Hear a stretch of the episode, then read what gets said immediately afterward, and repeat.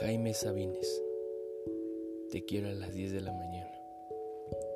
Te quiero a las 10 de la mañana y a las 11 y a las 12 del día. Te quiero con toda mi alma y con todo mi cuerpo.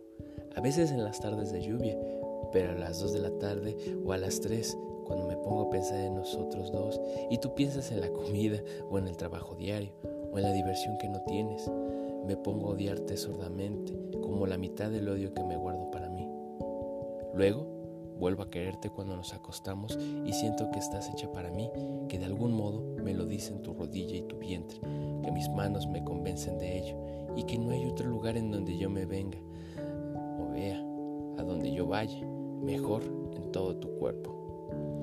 Tú vienes toda entera a mi encuentro y los dos desaparecemos en un instante.